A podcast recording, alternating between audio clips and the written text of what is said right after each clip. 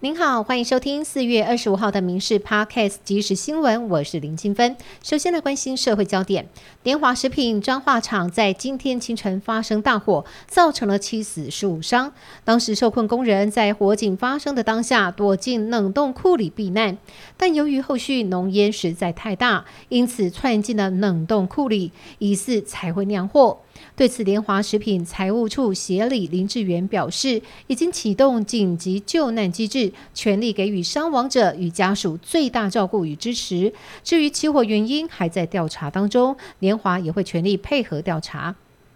而彰化厂年营收大约十九亿，营收占比大约十八趴，接下来会启动其他基隆与中立两个工厂来支援。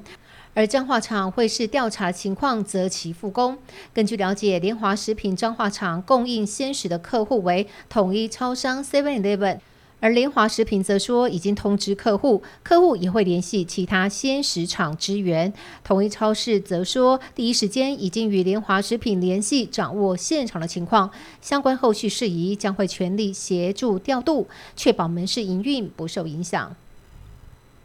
政治焦点的话题，新北市议会下午开议，传出国民党要变更议程，把市长和友谊的总质询提早，这让民进党议员相当不满，扬言悲歌，同时也炮轰新北市发生重大枪击案的时候，侯友谊却在新加坡继续累积选总统的资历。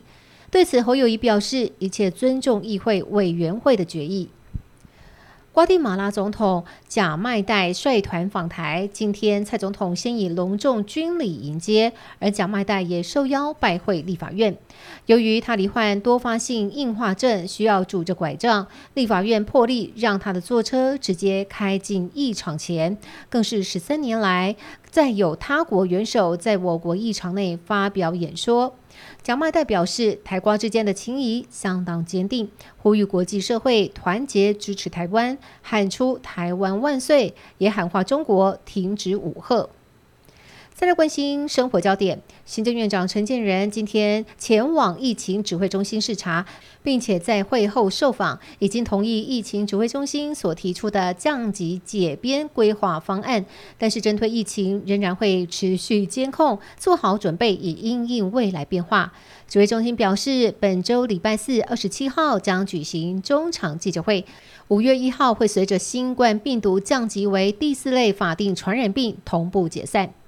长荣集团创办人张荣发，二零一六年过世，留下遗嘱，将百亿遗产全留给二房独子张国伟。预估张国伟至少可以继承一百四十亿遗产，但是大房三子张国正不服，提起确认遗嘱无效诉讼。